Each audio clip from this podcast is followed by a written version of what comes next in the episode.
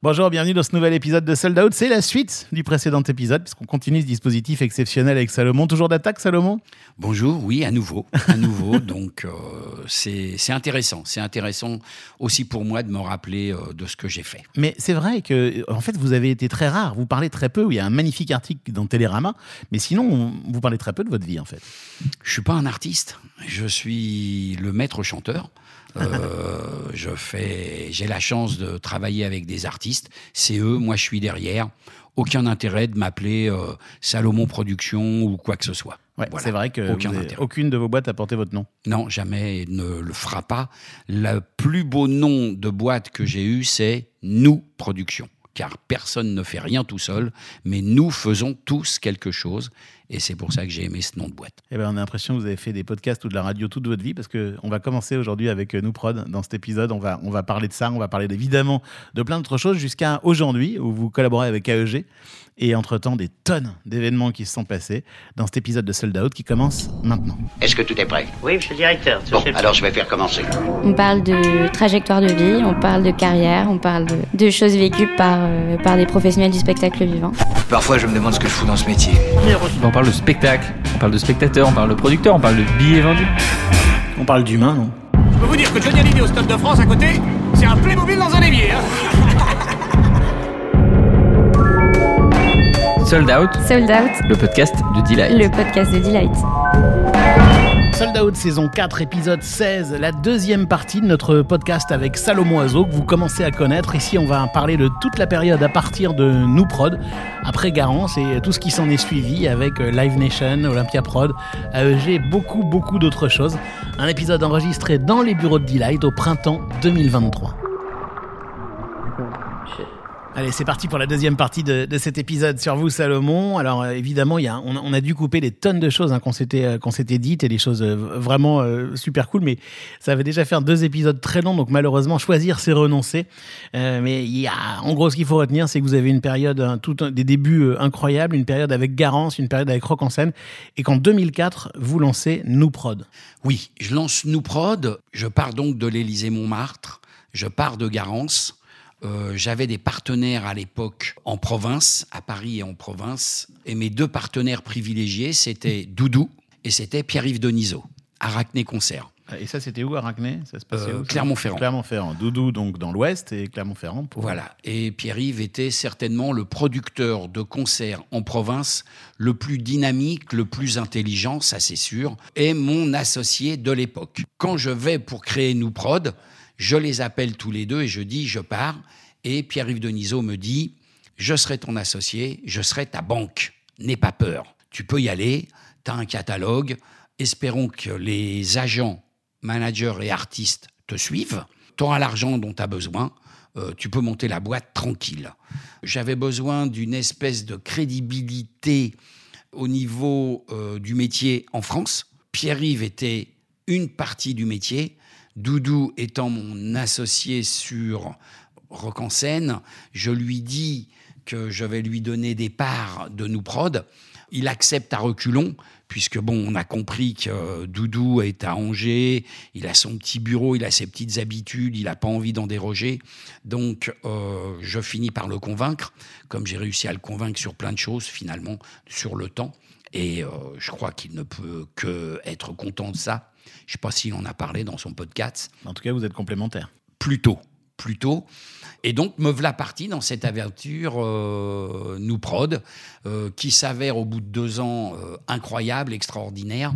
Je fais des concerts qui marchent, je récupère des artistes extrêmement importants, et c'est à ce moment-là que Warner, qui vient de monter son bureau avec Jean-Claude Camus pour la partie française, décide de monter un département étranger, va voir encore une fois, comme les gens de Canal pour Rock en scène, euh, pour Rock à Paris, pardon, euh, va voir tous les professionnels de ce métier, et finalement il s'arrête sur moi, et il me dit combien?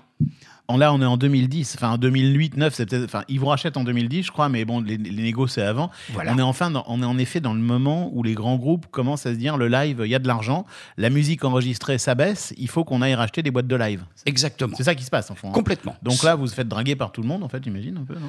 Pas tant que ça. Non? pas tant que ça. Euh, Pascal Nègre, Universal, n'a jamais voulu être dans la musique euh, live, premier label français. Euh, Sony ont décidé euh, euh, d'avoir un département français avec Pierre-Yves Denisot, qui est Arachné Concert, Bien sûr. jusqu'à aujourd'hui Ouais, d'ailleurs. Toujours chez Sony. Il y a toujours chez Sony Arachné Concert. Et moi, j'arrive chez Warner et euh, je fais un deal super avec un monsieur extraordinaire qui s'appelle Thierry Chassagne, le patron euh, de Warner. Jamais rencontré. Alors, j'ai eu d'autres patrons depuis. Même si j'étais mon patron au sein même de Warner, j'ai eu d'autres patrons chez Live Nation, chez Vivendi, où là c'est un désastre industriel. Monsieur Bolloré, faites quelque chose. Euh, c'est vos sous quand même. Ils vous en ont bouffé un peu trop, à mon goût.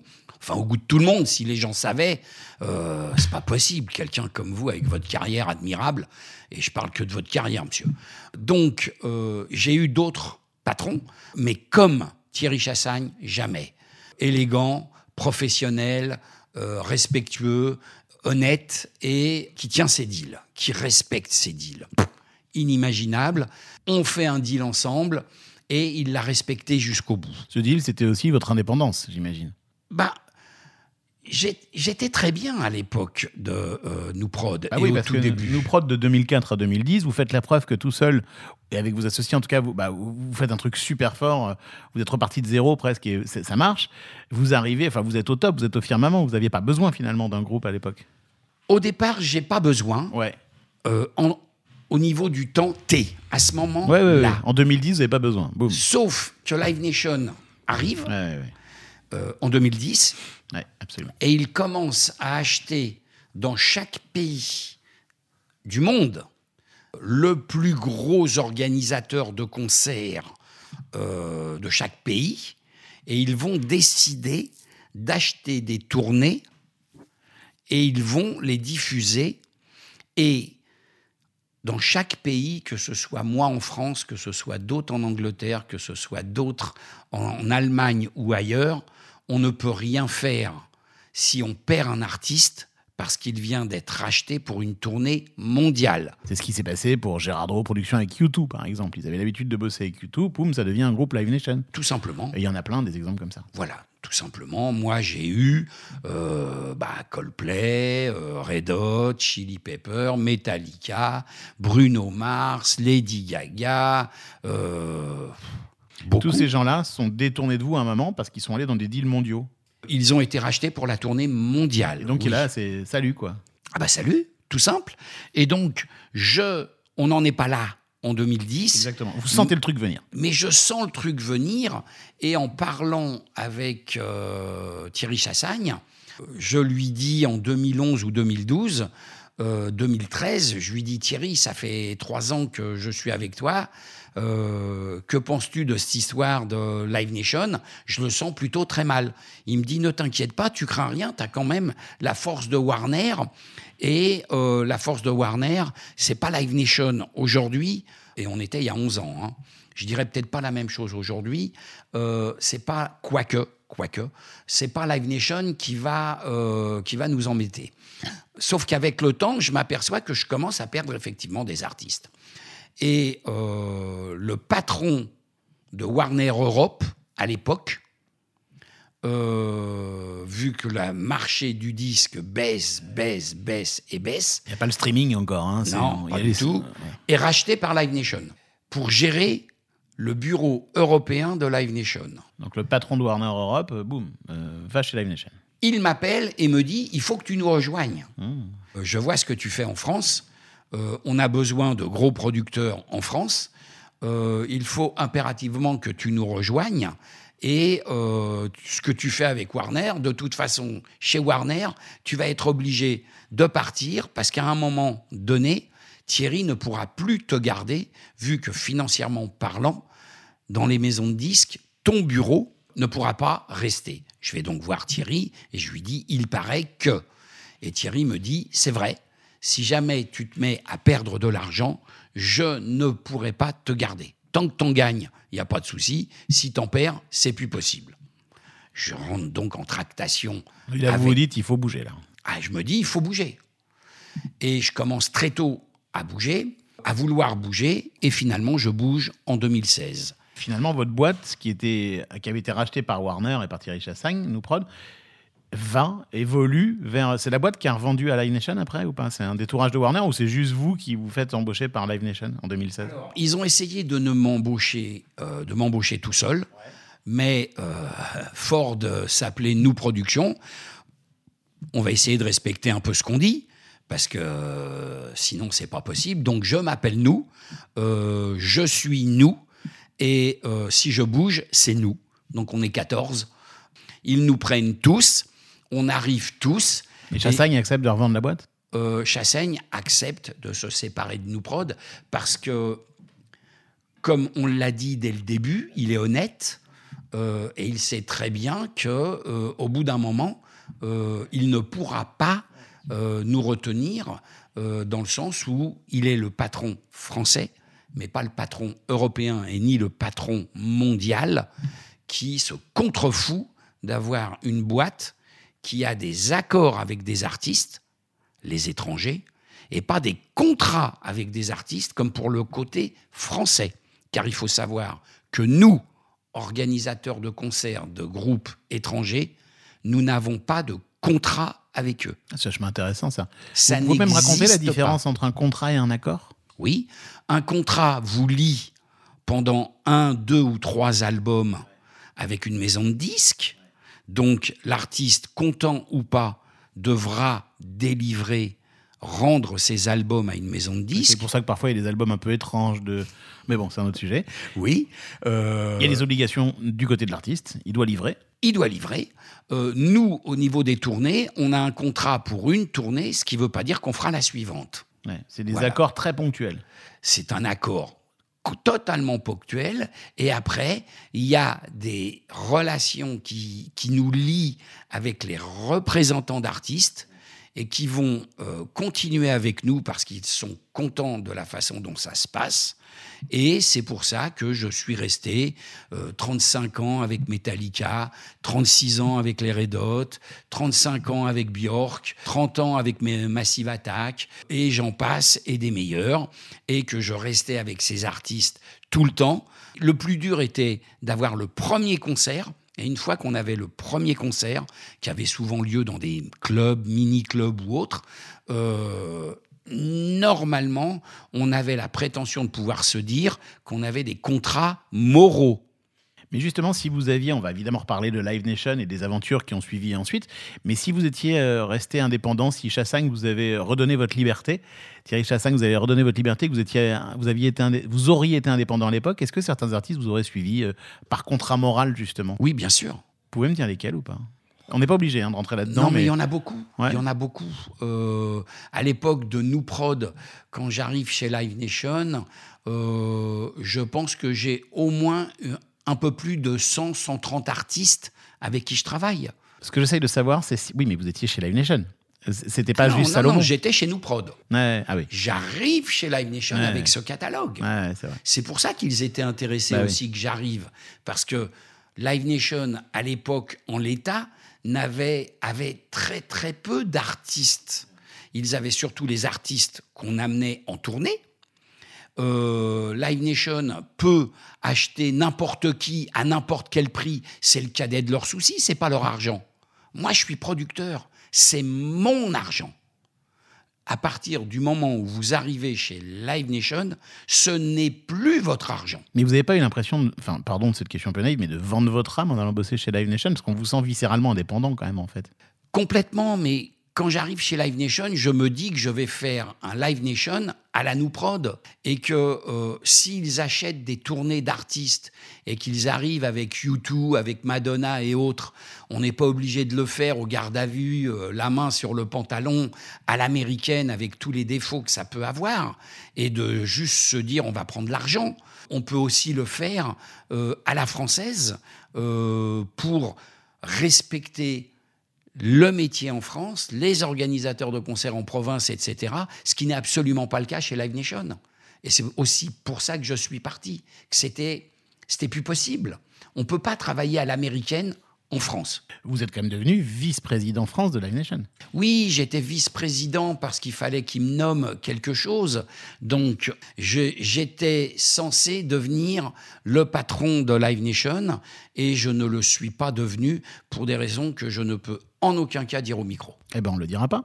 Mais est-ce que vous êtes un peu marré là-bas, là-bas quand même? Est-ce que vous avez pu expérimenter des choses ou est-ce que vous êtes Marré, dit- non. Non, pas marré. Marais, non, parce que il y a ce côté marche ou crève. Voilà, c'est américain, c'est marche ou crève. C'est ils vont tous crever, faut qu'on fasse tout. Et ça, c'est Attends, pas ça veut dire quoi? Ils vont tous crever, faut qu'on fasse tout? Les autres organisateurs de concerts. Ah oui, vra- vraiment, vraiment, c'est ça? Ah ouais, ouais, ouais. Ah oui, bien sûr. Donc, euh, Mais alors que ça se passe pas comme ça, au fond, parce qu'ils continuent. euh, Il y en a quand même plein autour qui continuent à très bien vivre. oui, parce que par chance, je considère que Live Nation France est très très mal géré. Euh, je On pense. que- laissera Angelo peut-être à ce micro de dire ce qu'il en pense, mais, mais c'est votre, c'est votre manière de voir les choses Euh, bah oui. Euh, bah, par chance, par chance, euh, je dirais qu'une chose euh, qui va aller dans mon sens, c'est que euh, quand Pascal Nègre est débarqué d'Universal, il a la chance de pouvoir monter sa structure de management chez Live Nation, avec qui il est en partenariat chez Live Nation. Tout ce que je peux dire, c'est que Pascal Nègre représente maintenant 30, 40, 50 artistes français. Tiens, c'est bizarre. Live Nation organise les tournées de personnes. Tiens, c'est bizarre. Ouais. Quand je suis chez nous prod, je dois organiser la tournée d'Indochine. Pour des raisons qui va faire rire tout le métier, puisque tout le monde y est presque passé, je décide de ne pas organiser la tournée d'Indochine pour un désaccord avec Nicolas. Oui, ju- juste pour dire aux gens, enfin c'est parce que nous deux on le sait, mais Nicolas Sirkis a la réputation, qui, qui au fait est le vrai boss d'Indochine, a la réputation d'être très compliqué avec les producteurs, d'en faire qu'à sa tête et de changer de producteur à chaque tournée. C'est- C'est c'est un peu ça que vous voulez nous dire? Je dirais tout simplement, comment dire poliment que c'est un voyou? Je ne sais pas. Je suis désemparé. Donc je vais pas le dire. Pardon? Je suis désemparé. Oui, non, je, je trouverais volontiers une expression. Non, non, non, non, euh, on va en rester là. mais on va en rester là. Et donc, je décide de ne pas faire euh, Indochine. Et euh, tous ceux qui ont fait Indochine se reconnaissent bien là, mais eux, une grande partie l'ont fait. Et Live Nation fait Indochine. Donc ça nous fait tous marrer parce que euh, Nicolas, et euh, je dirais qu'il a eu raison, il tombe sur quelqu'un qui est complètement abruti et qui jette l'argent par la fenêtre parce qu'encore une fois, ce n'est pas son argent jamais oublier que Live Nation n'est pas producteur de spectacles privés. C'est une multinationale. Ça gagne, c'est bien. Ça perd, c'est bien. C'est pas grave. On a besoin localement, dans tous les pays et surtout en Europe, d'un organisateur de concerts qui s'appelle Live Nation. Donc, il fait Indochine, il perd une fortune, ça me fait marrer. Pascal Nègre, euh, ça nous fait marrer. Pascal Nègre euh, représente des dizaines d'artistes et de façon très étrange, on va parler de ruissellement, puisque les hommes politiques osent nous parler de ruissellement par rapport aux entreprises. Euh, bah c'est pareil chez Live Nation. Il n'y a absolument pas de ruissellement entre un bureau de management et un organisateur de concert. Pourquoi? La réponse est dans la question. Est-ce que c'est pas un peu contradictoire de dire, c'est- enfin, au fond, euh, je pouvais pas rester chez Warner parce que je voyais le modèle Live Nation arriver et qu'ils allaient sécher tous les artistes, avec c'est très très mal géré. Ça doit quand même être bien géré quelque part si c'est une vraie menace, non? Alors, au tout Il n'y a départ... aucune malice dans ma question, hein. c'est vraiment non, pour non, essayer non, de comprendre. hein. Au, au tout départ, quand j'arrive chez Live Nation, à savoir en 2016, Ouais. il y a six ans, euh, si vous regardez ce qu'est Live Nation en 2015, Mhm. euh, ce n'est pas Live Nation aujourd'hui. Et ce n'est pas Live Nation en 2017 ni 2018. Vous voulez dire que vous avez fait grandir Live Nation en France, c'est ça? J'ai participé Ouais. à crédibiliser Live Nation. J'ai bien évidemment participé à Vous crédibiliser. avez l'impression qu'on s'est servi de vous? Absolument pas. Non? Personne s'est servi de moi. Vous saviez ce que vous faisiez? Je croyais savoir ce que je faisais, bien sûr. C'est-à-dire? Bah, je peux m'être trompé, Ouais, tout ouais. bêtement. Ouais, C'est-à-dire que vous pensiez avoir euh, pouvoir faire un new prod euh, indépendant, un, Live Nation à la française, quoi. hein. Un respect par rapport à la maison mère qui est de gagner de l'argent, bien sûr, bien sûr. Euh, puisque le but d'une multinationale qui a des départements dans des pays, c'est de gagner de l'argent, mais gagnons de l'argent en respectant le modèle dans le pays dans lequel vous êtes. C'est pas le cas.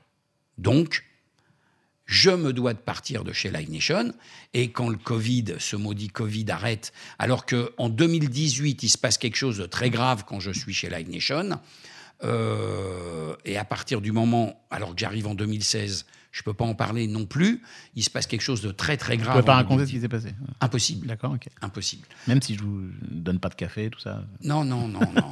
Ou on coupe le micro alors. Euh, mais euh, je ne peux pas rester chez Live Nation. À partir du mois de mai 2018, il se passe quelque chose de très très grave.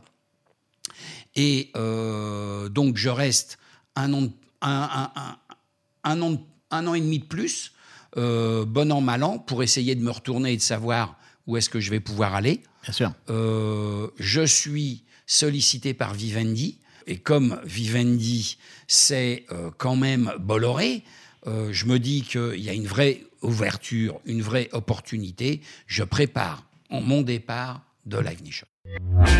Sold Out, Sold Out, le podcast de Delight. le podcast de Delight. Est-ce que New Prod a été euh, dissous, si j'ose dire, dans Live Nation?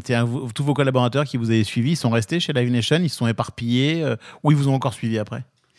Alors, euh, ça aura été un- une grande déception. Ouais, je sens, c'est pour ça que je me permets de vous poser la question. Ouais, ouais, une grande déception, euh, mais bon, euh, avec du recul, euh, j'ai vécu 5, 10, 15, 20 ans avec des gens qui ne pourront se dire qu'une chose, c'est que euh, les appartements qu'ils ont achetés, je leur ai acheté grâce au fait qu'ils aient travaillé avec moi. Je leur ai fait confiance. Je leur ai fait confiance jusqu'au bout. Et on s'est séparés. Ils sont, ils sont éparpillés. Il y en a une partie qui est restée chez Live Nation, bien sûr. Ouais. Ouais, on sent que c'est un, un- un- bon, voilà, c'est la vie, quoi. Ah oui, c'est tout simplement la vie. ouais. Ah oui, il faut passer à autre chose, il faut tourner la page. Euh, ça n'existe plus. Alors vous, vous la tournez en, en 2020, euh, enfin en 2019, euh, mais le Covid arrive dessus. Vous avez Vivendi qui vous fait une proposition. Qu'est-ce qui se passe là? Pendant le Covid, déjà, vous êtes déjà chez Olympia Prod?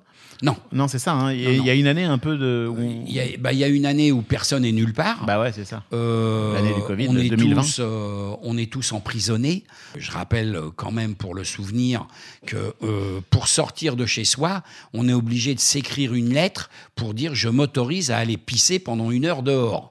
Quand même, faudrait peut-être pas tout oublier ce qu'on nous a fait.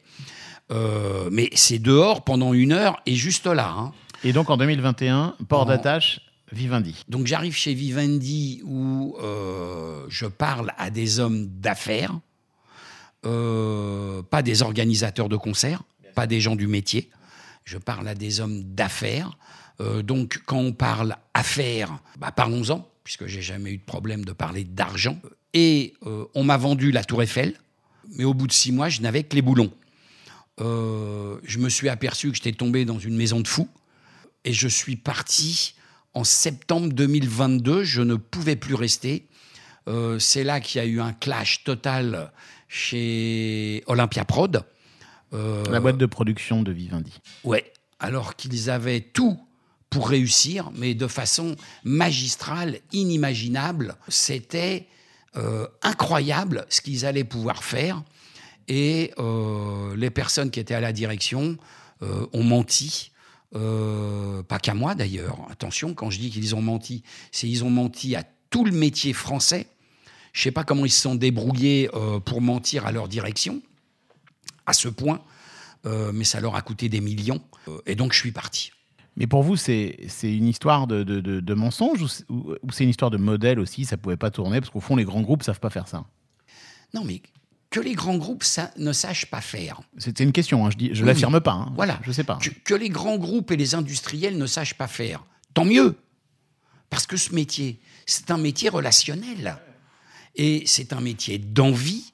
c'est un métier relationnel et euh, il faut aimer la musique, je pense, pour avoir envie de croiser un artiste et, de, et, que cet artiste vous fasse confiance et que vous allez essayer de l'emmener euh, le plus loin possible. Parler d'argent, bien sûr, faut parler d'argent, puisque euh, on en parle de plus en plus.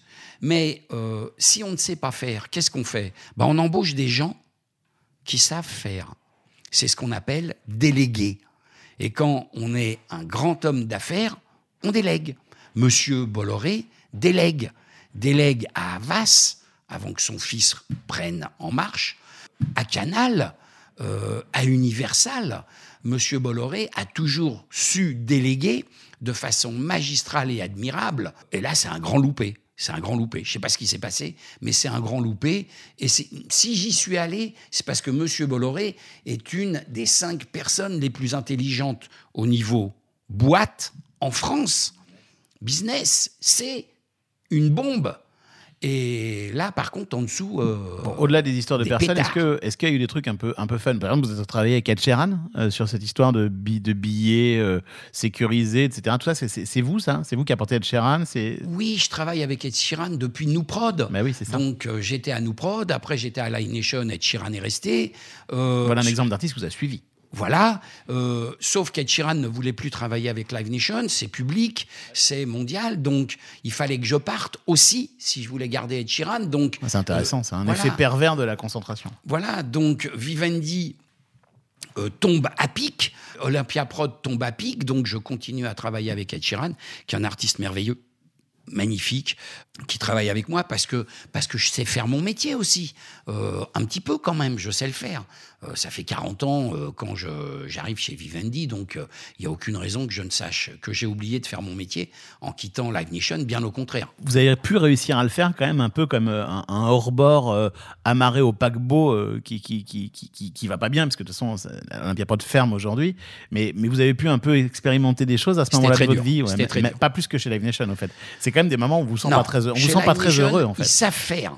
Ouais. Ils savent faire chez Live Nation. Ils savent organiser des concerts. Ouais. Dans quelles conditions financières C'est pas le sujet.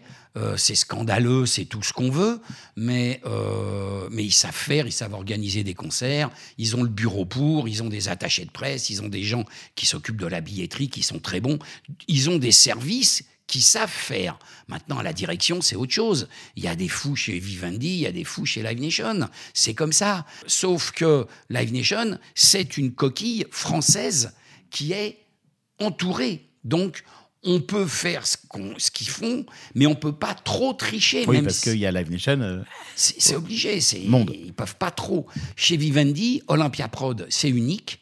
Euh, même s'ils avaient des velléités de, d'ouvrir un peu en dehors de France aussi d'autres Olympia Prod, euh, c'est, c'est, c'est- enfin, c'est, je comprends pas comment c'est possible. Donc en tout cas, ouais. patatrac, ça se casse la figure. Euh, avec des je- gens dans les équipes euh, fantastiques pourtant, c'est ça qui est dingue. euh. dramatique. Moi, j'ai envie de, de- de pleurer quand je vois ça, parce qu'il y a tellement des équipes bienveillantes et efficaces, enfin, de par- un peu partout sur Olympia Prod. C'est très triste, mais septembre 2022, c'est donc quelques mois, vous partez. Voilà, je décide donc de partir avant septembre 2022. Et encore une fois, quand je suis chez euh, Nouprod, avant d'arriver chez Live Nation, je prépare mon départ de Nouprod. Quand je pars de Live Nation, je dé- euh, pour aller chez Vivendi, je prépare mon départ de, euh, de Live Nation.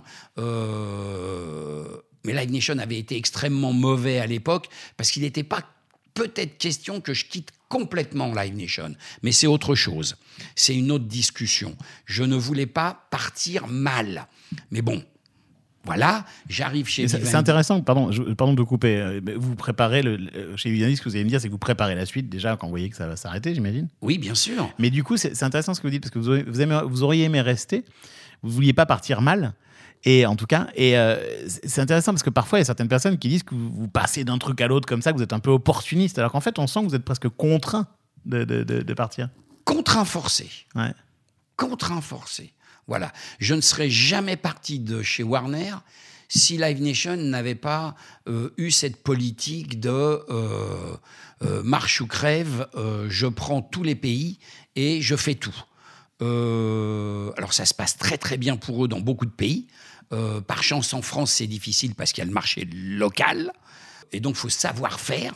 Et ça, Live Nation France n'ont absolument pas ce savoir. Personne de chez Live Nation, zéro. Et je pars de chez Live Nation parce que pas seulement pour le marché local qui ne savent pas faire, parce que je ne suis, c'est pas moi, je ne sais pas faire. Par exemple, ce que fait quelqu'un comme Thierry Suc admirable, un organisateur de concerts étonnant. C'est lui qui a été producteur avec son argent. J'y tiens toujours de dire ça Ouais. parce que ça change tout C'est vrai. Et qu'on a beau monter des structures, etc., qui dépendent de Pierre, Paul ou Jacques, dès qu'il y a des cols blancs qui s'en emparent, euh, forcément, c'est voué à la catastrophe. C'est obligatoire. Thierry Suc, aujourd'hui, qui est un- quelqu'un d'admirable et en effet qui a, qui, a, qui a fait des trucs de fou, il appartient à un groupe aussi. Il appartient à un groupe, mais il a sa liberté parce que Fimalac, euh, alors je connais pas Monsieur Lacharrière, mais euh, je pense que c'est quelqu'un euh, d'extrêmement. J'ai pu voir des interviews et autres de, ce monsieur. C'est quelqu'un, je crois, qui laisse volontiers faire les, les personnes qu'il a, qu'il a achetées. en partie ou totalement. Et quand je parle de producteur français qui sait faire tourner des artistes français, une des premières personnes de qui je parle aujourd'hui, c'est forcément Thierry Suc, puisque pour moi, c'est certainement le meilleur. Mais alors, vous n'êtes pas tourné du coup euh, après Olympia Prod du côté de, de, de Fimalac, mais du côté d'AEG. Bien sûr, parce que AEG, c'est mon métier de départ. C'est les anglo-saxons. Et moi, les Français, j'ai énormément de mal à travailler un artiste français euh, parce qu'il va falloir que je lui parle souvent. Et comme je peux être maladroit ou trop franc, Et du coup, naturellement, AEG, euh, c'est la, la prochaine, euh, la prochaine étape. Et celle d'aujourd'hui. Alors naturellement, j'ai eu de la chance. J'ai eu de la chance qu'à sa direction, c'est quelqu'un qui s'appelle Arnaud Mersman. Arnaud vous propose de rejoindre les équipes d'AEG France? On se contacte, je le contacte. Ah, C'est moi qui le contacte. d'accord. Euh, je crois, je me crois me souvenir. Et j'avais lu dans les diverses interviews qu'il était extrêmement euh, reconnaissant quand il parlait de moi et il disait euh, si je sais, j'ai appris avec Salomon. Et j'ai trouvé ça in- incroyable qu'il ose, classe, qu'il reconnaisse qu'il a appris ce métier, en gros, pratiquement tout avec moi. Et donc, quand je vais pour partir de Vivendi, je me dis, soit j'arrête, 68 ans, ça va, Euh, j'ai de l'argent, j'ai gagné de l'argent, Euh, donc je peux arrêter, soit je continue, et euh, si je continue, c'est dans une structure où il y a des anglo-saxons et où je vais trouver un deal que j'ai trouvé chez Vivendi, quand j'y suis parti, que je souhaitais trouver avec Live Nation aussi, à un moment. Je le trouve chez Vivendi, je le retrouve chez AEG, on décide de bosser ensemble, on se tape dans la main et c'est parti. Sold Out, Sold Out, le podcast de Delight. Sans trop rentrer dans les détails, mais vous êtes salarié de- d'AEG ou alors Absolument vous avez, pas. Vous avez votre boîte, c'est ça? Voilà. Saloni Prod? Voilà, j'ai ma boîte. Euh, c'est une boîte qui était en stand-by, Ouais. que j'avais créée pour Rock en scène, parce que Rock en scène, je ne voulais pas le faire sous l'emblème Garance, parce que je, savais que je quittais Garance. Donc, c'était forcément avec la licence de Garance à l'époque, et je ne vais pas en parler parce que ça risque d'être trop long. Euh, donc, j'avais cette société. Je l'ai mis en stand-by quand j'ai vendu Rock en scène, parce que j'ai dû vendre Rock Oui, en scène. On n'en a pas parlé parce qu'il y a tellement de choses. Voilà. En 2017, vous l'avez vendu à AEG. Comme on se retrouve Voilà. Euh, je ne l'ai pas vendu à AEG, je l'ai vendu à Monsieur À Pigas. Oui, c'est vrai. À Pigas qui lui-même l'a qui lui-même l'avait déjà vendu à AEG sans me le dire. Il n'est pas venu me dire bonjour, je vous achète, sachez que je vais déjà revendu avant de vous acheter la moitié, machin, tout ça. Euh, il y a des choses, je considère qu'il y a des choses qu'on fait et que Et donc, en tout cas, ça- votre Saloni Prod, c'est ça? Oui, C'est le nom de votre fille? Pas du tout ça le, Ça- ma fille s'appelle Salomé Salomé. et mon fils s'appelle Nino. Ah ben voilà, Saloni Prod. Saloni Prod. Donc on pourrait dire que vous êtes producteur associé à Ou- Euh, Vous êtes électron libre en fait. On a un deal. Ouais. Euh, j'amène des affaires, euh, j'amène des artistes. Là, je viens de faire les Pixies. deux soirs à l'Olympia. Je produis sous la bannière, sous la licence d'AEG, et j'ai un deal financier avec eux sur les résultats. Mais c'est chouette parce que finalement, vous êtes euh, à nouveau libre, en fait, aujourd'hui. Je suis à nouveau libre, exactement. Vous avez réussi à concilier les avantages des grands groupes et la liberté de pouvoir. euh, C'est ça. si, si je ne me trompe pas, c'est un peu ça quand même. C'est complètement ça. Et dès que je suis fatigué, euh, eh ben, j'arrêterai certainement. Vous Mais pour pas trop l'instant, fatigué. ça va. Ouais. Non, ça va. Cet été, c'est quoi? C'est Robbie Williams, c'est Björk? C'est, oh, il y a beaucoup d'artistes. Il y a Queen of the Stone Age, il y a Al Jay, il y a Sigur Rós, il y a Björk, il y a Robbie Williams, il y a Black Eyed Peas, il y a Airborne, il y a, euh, il y en a beaucoup. Ça vous fait encore marrer tout ça hein D'être dans les coulisses de l'Olympia, d'aller voir Robbie Williams euh, cet été en festival? Ouais, ouais, ça, ça me fait plaisir. Ça me fait plaisir, surtout de me dire, improbable, je suis encore là. voilà. Et il y a des gens à qui je parle et il y en a d'autres à qui je parle pas. D'accord, oui, oui, oui. On a cru comprendre que vous. Non, mais je parle des artistes. Ah, aussi. des artistes aussi Ah oui, oui, bien Alors, sûr. attends, ça c'est intéressant. Pourquoi? Comment Parce que, parce que, genre, vous, ça vous intéresse pas de parler avec eux ou... euh? Non, mais parce que les artistes, en règle générale, ont un entourage Ah oui, qui fait que euh, on ne peut pas parler à cet artiste. Je vais vous donner un exemple. Quand je suis arrivé chez Live Nation, je travaillais avant avec un artiste qui s'appelait Bruno Mars, qui était devenu extrêmement important. Et je le voyais euh, depuis la maroquinerie, depuis le premier concert qu'on avait fait, je le voyais systématiquement quand il venait et on parlait. Et il fait le Stade de France, je le vois, je veux le voir, et le responsable qui est autour de lui me voit et me dit Oh, qu'est-ce que tu fous là? Je fais bah, Je viens de rejoindre Live Nation. Et il me dit Oh, tu vas pas me dire que tu veux voir euh, Bruno Je fais Bah, si, pourquoi? Il me dit mais non mais te fais pas chier Bruno il voit plus personne maintenant. C'est fini l'époque où il voyait les mecs et tout il était petit. Maintenant c'est une star il veut pas être emmerdé et tout. Je fais écoute sois gentil. J'ai toujours vu Bruno quand il est venu en France. Je voudrais le saluer je voudrais lui dire bonjour. Il me dit j'y vais mais je connais la réponse. Et à ce moment-là, vu que je suis à 5 mètres des loges, Bruno Mars ouvre la porte. Et il me voit, il me dit Salomon! Alors je regarde le tour manager, puis je fais Tu lui demandes ou c'est pas la peine? Il part furieux. Bah ouais. Vous n'êtes pas Euh, fait un ami ce jour-là? Oui et non. Et euh, donc, je vois Bruno Mars qui me dit Oh, ça me fait plaisir que tu sois venu me voir et tout. Je ne vois plus personne. On le coupait du monde en fait. Et là, ça m'attriste. Et il me dit, bois, à bois un coup avec moi et tout. Je dis, bien, bien sûr, je suis venu te voir pour te, d'abord te dire bonjour parce que tu es en France et tout. Et il me dit, alors, comment vas-tu? Euh, Je dis, j'aurais rejoint la Nation. Il me dit, tu crois que c'est bien? Euh, Et je lui dis, je te le dirai. euh, et après, je peux pas dire ce que j'ai dit. Et, mais c'était quand même important pour moi de voir Bruno Mars. Un autre exemple, Metallica. Metallica passe au Stade de France. Ça fait 35 ans que je travaille avec Metallica. Je vois donc les managers euh, qui me disent Oh là là, Salomon, euh, euh, là, tu vas peut-être pas pouvoir aller les voir. Je fais Ah bon, c'est quoi cette histoire? Il me dit Bah écoute, là, ils veulent plus voir personne. Je fais chiche que j'y vais et qu'ils me voient pas. Il me dit Bon, tu vas en voir certains, mais peut-être pas tous. Je dis Bah, je voudrais bien voir ça. Il me dit, euh, et donc, faut savoir que j'ai connu Metallica avant le manager.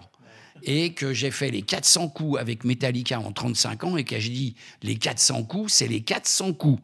Avec tout ce que cela veut dire. Donc, au niveau drogue, au niveau fête, au niveau euh, épave, au niveau des bêtises avec les filles, euh, à tous les niveaux. À tous les niveaux. Et donc, je me pointe dans les loges, et le premier sur qui je tombe, le plus fou de tous, mais le plus drôle, Lars. Et euh, ah Salomon, ça va et tout. Euh, bon, euh, il me dit bon bah tu sais que maintenant on n'a plus le droit d'accueillir personne dans les loges. Je dis mais t'es con ou quoi? Pourquoi tu fais ça? Il me dit c'est pas moi qui décide tout seul. Et donc je me retourne et le mec de Metal, le manager de Metallica me regarde et me dit alors bon bah j'ai au moins vu Lars. Il me dit euh, ouais bah maintenant tu sors. Et Lars me dit vaut mieux que tu sortes. Mais c'est, enfin, qu'est-ce qui se cache derrière ça? Des histoires internes au groupe Ouais, je comprends. que je ne peux pas raconter. Et donc, effectivement, je sors, j'avais juste eu le temps de dire que j'étais avec ma famille à Lars, et je lui dis, j'ai un garçon qui fait de la, de la batterie. Je sors, et puis au moment où il se dirige vers la scène, Lars me voit, il sort du trajet avec les musiciens, les mecs de sécu, etc., et il me donne une paire de baguettes, et il me dit, c'est pour ton fils. Là, là, j'ai l'émotion. Ouais, c'est beau. Voilà. Donc, Donc ça vous fait encore marrer. Mais, Mais. voilà, je mais, comprends. Mais. ceux qui veulent pas voir, eh ben ils voient pas. Et puis c'est comme ça, on fait du business. Justement, Salomon, on, arrive dans les dernières minutes de, cet entretien, de ces entretiens. Et tout à l'heure, vous disiez, bon, moi, je fais pas de français parce que je suis pas bon pour parler, pour aller consoler en gros des artistes, je peux être maladroit, etc., etc. Mais vous êtes bon dans quoi alors? C'est Juste le business? Moi, je crois pas ça. Je crois que qu'est-ce qui fait la recette Salomon Azo Parce que évidemment, si on demande à quelqu'un comme ça dans le métier, il va dire Salomon, c'est un businessman. Moi, je crois que c'est plus que ça. Mais c'est quoi? Comment vous le comment vous diriez ça vous? Alors, je fais ce métier par accident, mais Ouais, bon, on l'a bien compris. complètement Ouais. par accident. Je n'en reviens encore pas. Vous avez commencé par le classique, c'est quand même chaud. Euh, la musique brésilienne, Oui, la musique brésilienne, et après le classique. Sauf que j'ai découvert le classique. Euh, depuis. Ouais. Euh, mais je- je- il m'arrive encore, et tous les jours, de pleurer quand j'écoute de la musique. Ça, personne n'imagine ça. Ah, bah, moi, je l'imagine parce que je vous ai vu pleurer ici plusieurs fois. Là, Ah d'ailleurs, ouais vous avez un peu les larmes aux yeux. Ouais, c'est vrai. C'est c'est vrai, vous avez les yeux pleins de larmes en fait. C'est- C'est vrai. c'est- on n'imagine pas Euh, ça, c'est incroyable. Bah ouais, mais euh, Bah, Télérama a titré, je vais vous aider. Télérama a titré Salomon Azo, l'impitoyable boss du rock français. Vous vous résumez pas à ça quand même? non, non, mais euh, mais c'est vrai que euh, il faut comprendre que dans ce métier aujourd'hui, il faut avoir une carotte. Il faut avoir une carotte à donner à manger aux gens qui représentent des artistes. Sinon, ils n'ont aucun intérêt de venir travailler avec vous. Ouais, c'est ce que disait Alain Lahana dans le premier épisode de Sold Out. Il a dit si tu sers à rien, tu dégages. si tu n'existes pas avant d'arriver vers la personne à qui tu vas demander un groupe, si tu n'existes pas, tu C'est dégages. transparent, quoi. On n'existe pas. Mhm. Le mot est très clair. Ouais, je comprends. Alors Très comment vite. vous faites pour exister? Très vite, euh, on a pris le Rex Club. Ah bah oui. Très vite, après le Rex Club, quand on s'est fait virer par les gens du Grand Rex, euh, pour des histoires bassement matérielles, on est allé récupérer l'Eldorado, qui s'appelle le Comédia aujourd'hui. Des gens mal intentionnés euh, qui géraient le Comédia euh, avaient aussi le Casino de Paris et ils nous avaient demandé d'organiser les concerts au Casino de Paris. On avait des carottes là. La salle, c'est une carotte. Viens chez nous, tu peux jouer. euh, à- Le Rex, l'Eldorado, l'Élysée-Montmartre, euh, l'autre te donne 10 000 euros. De façon malhonnête, je vais t'en donner 11 ou 12 000. Euh, c'est une carotte. Qu'après, j'ai organisé des festivals. J'ai organisé. euh, Vous avez créé votre propre carotte. Voilà. Ouais. Le Festival du Monde, le Festival Aden, on n'en a jamais parlé, mais tu te souviendras, tu iras voir. Ouais, j'irai voir, Garance Reggae Festival, bien sûr. on a organisé les festivals de l'Élysée-Montmartre, la carte imaginaire, où les festivals étaient gratuits euh, pour le public. Pour le public, faut pas oublier que le public, c'est lui qui nous fait vivre. Donc, euh, j'ai toujours fait en sorte que ce soit le moins cher possible pour que les gens se disent c'est plus sympa d'aller avec Salomon plutôt que d'aller chez Drouot, qui est le plus cher. Effectivement, c'est le plus cher. Aujourd'hui, Live Nation sont encore plus chers que tout le monde. Et, et donc, après, il y a eu Rock en scène, où euh, les gens qui veulent jouer au festival, bah, euh, de façon très claire, tu veux jouer à mon festival, euh, je vais organiser tes concerts. Si j'organise pas tes concerts, tu joues pas au festival. Euh, les gens le savaient, les intermédiaires le savaient, et je n'avais pas trop de remords à prendre l'artiste de quelqu'un d'autre. C'est là, où vous êtes- c'est là où vous êtes impitoyable, entre guillemets? C'est là où je l'étais. Ah, moi, moi aujourd'hui? Oui, parce que suis un peu fatigué maintenant. Vous avez des regrets d'avoir été impitoyable? Non, parce que c'était le moment qui voulait ça. Je comprends. C'était, c'était comme ça. Euh, Il y avait deux entités à Paris, en dehors des gros organisateurs. Il y avait l'équipe de la Cigale, qui avait la Cigale et qui avait des organisateurs, et surtout Emmanuel de Burtel, euh, qui n'est pas le dernier à être voyou. Euh, Salomon. non, mais quand je dis voyou, c'est pour aller chercher les groupes. Ouais. Ouais. Bon, alors pas voyou, impitoyable. Vous préférez ce terme? Je préfère rien, mais je- après vous allez regretter, je vous connais. Non, non, je, je me dis, tiens, j'aurais pas dû le dire. Voilà, c'est ce que je Voilà. dire. Bon, je l'ai pas dit, Euh, mais c'est pas le dernier à aller chercher Il- des groupes. Euh, puis il a la cigale, il a une maison de disques, il a une boîte d'édition. Enfin, comme indépendant, il n'est pas, c'est pas l'indépendant qu'on croit. Euh, et donc, nous, avec l'Élysée Montmartre, donc nous, c'est pas le beau théâtre propre sur soi, euh, les beaux sièges, etc. Nous, c'est rock'n'roll quand même, euh, faut pas l'oublier. On fait la nuit aussi, avec un monsieur comme David Guetta, extraordinaire, David Guetta au tout début. Une merveille, rien à dire, un monsieur puisqu'il faisait des soirées toute la nuit à l'Élysée Montmartre. Donc un vrai monsieur, euh, grand bonhomme. Euh, et donc c'était la guerre pour avoir les groupes. Et donc fallait une carotte supplémentaire, donc rock en scène, ça tombait bien. Donc vous, votre truc, c'est, enfin, ce que vous savez faire, c'est la carotte. C'est trouver des, inventer des carottes, créer des carottes. C'est être être vigilant et être à même de se dire qu'est-ce qui peut me rendre sexy? Ouais, ouais. Donc, soit on dit carotte, quand on est un peu clair et net, soit on dit comment être sexy. ouais. Et Voilà. aujourd'hui, euh, vous l'êtes avec AEG ou, ou vous avez envie de créer des nouvelles carottes ou d'être encore un peu plus sexy en, en inventant des festivals J'ai inventant- envie, j'ai Ouais, envie. C'est ça que je sens. Oui, j'ai envie. Bien sûr que j'ai envie, parce que je suis venu avec des gens, quand j'étais chez Live Nation, je suis venu avec des gens, et euh, à partir de là, euh, il faut que j'essaye de les aider, ces gens qui ont eu l'espoir et la gentillesse de me suivre pour en faire le plus possible, et pas chez Live Nation, vu que c'est Live Nation. Est-ce qu'avec toute cette carrière invraisemblable, et on sent qu'il y en a plein devant aussi, avec plein d'idées qui vont venir, est-ce qu'il y a encore des artistes avec qui vous aimeriez bosser, euh, qui, par exemple des gens qui vous font pleurer et que- avec lesquels vous n'avez pas encore collaboré? Certainement, certainement. Pleurer, pleurer, oui, oui, bah c'est la musique qui me fait pleurer. Euh, C'est le rock ou que la musique classique? Ah non, quand j'écoute de la musique arabe, euh, quand j'écoute Oum Kulsoum, euh, je pleure d'entrée, d'entrée. Ça c'est culturel, mais euh, la musique égyptienne en particulier, euh, avec ses orchestres symphoniques et autres, c'est extrêmement émouvant.